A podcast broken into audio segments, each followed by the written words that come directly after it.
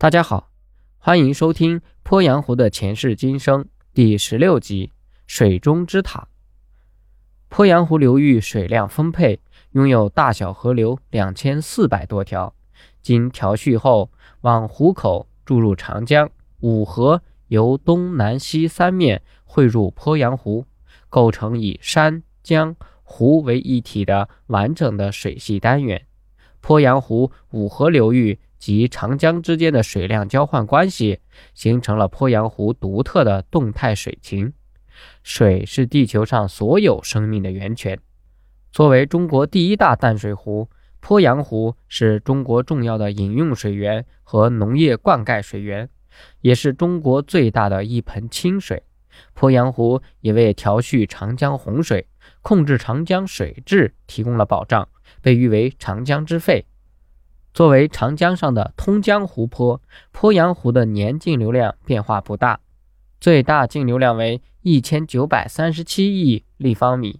最小为七百六十三亿立方米，多年的平均净流量为一千四百九十四亿立方米。鄱阳湖流域面积占长江流域控制站大通水文站年净流量的百分之十六点七。远大于占百分之九点五大通水文站控制的流域面积，也就是说，鄱阳湖流域用百分之九点五的集水面积提供了下游百分之十六点七的水量。因此，鄱阳湖是长江下游重要的水源补给区。它每年在枯水季节向长江下游补给的淡水资源达到了六十亿立方米。鄱阳湖水位变化受五河。和长江来水的双重影响，汛期长达半年之久，其中四到六月为五河主汛期，七到八月为长江的主汛期。湖区水位受长江洪水顶托或倒灌影响而升高，长期维持高水位。湖面年最高水位一般出现在七到八月，进入十月份，受长江稳定的退水影响，湖区水位持续下降。湖区年最低水位一般出现在一至二月，枯水期水位下降，滩洲出漏，湖水归槽宛如一线。洪季和枯水期的水面容积相差极大，高水是湖，低水四河，洪水一片，枯水一线，是鄱阳湖的自然地理特征。通常情况下，鄱阳湖湖口水位高于长江干流湖口附近水位。江水不倒灌入湖。当长江上游来水增多且湖内水位较低时，江水倒灌入湖，湖口站实测流量为负值。近五十年来，在人类活动的影响下，江湖水沙过程与河床、湖盆演变，在某种程度上也对江水的倒灌产生了影响。两千年以前，鄱阳湖区的淤积和围垦。对抬高湖泊水位、增大湖水出流的下泄压力起着重要的促进作用。两千年以后，退田还湖、湖区航道整治以及湖底采沙等人类活动，导致鄱阳湖容积增大和湖底高程下降，在一定程度上降低了湖泊水位，从而间接增强了长江作用，促进了江水倒灌的发生。随着长江三峡水库运行之后，鄱阳湖对长江中下游的水利资源利用更为重要。由于水库九十月份蓄水，该季节鄱阳湖向长江输送的水量增多，补给了长江中下游的水量。三峡水库运行本身并没有改变长江与鄱阳湖之间的基本水文特征。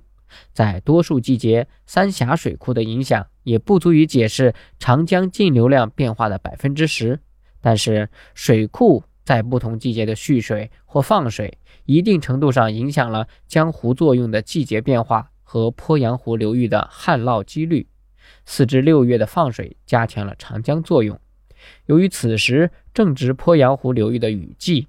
增强的长江作用在湿润气候的环境下。增加了初夏时期鄱阳湖流域发生洪涝的几率。七至九月，少量的蓄水则减弱长江对鄱阳湖的作用，降低了湖区洪涝的几率。二零零六年九月底至十月底，干旱气候和三峡水库大量蓄水的共同作用，严重加剧了干旱的程度。鄱阳湖地区二十五万人饮水困难，十七万平方公顷农作物灌水困难，直接经济损失达十五点八亿。而在二零零七年秋冬季，湖区水面萎缩至几十平方千米，环湖区域一百余万人饮水困难，四十万平方公顷农作物受旱，直接经济损失达到七十亿元。鄱阳湖流域降水季节分布不均，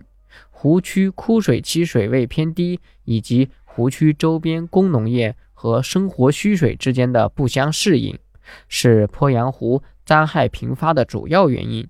每年都会发生不同程度的干旱。鄱阳湖区域过境水量是湖区农田灌溉的重要水源，但巨大的水位变幅制约了湖区的农田灌溉。进入了二十一世纪以来，受五河来水以及长江来水的双重影响，鄱阳湖处于干枯周期，已经连续多年出现了偏枯现象。三峡工程运行后。一至四月，湖区水位将抬升零点二到零点五米，而五到六月，湖区水位将抬升零点二到零点九米。在平水年和枯水年，湖盆水位的提高能够为湖区春冬季节作物和蔬菜生产提供较为便利的灌溉水源条件。但是在十月份，三峡水库蓄水时，正好是鄱阳湖流域枯水期的开始。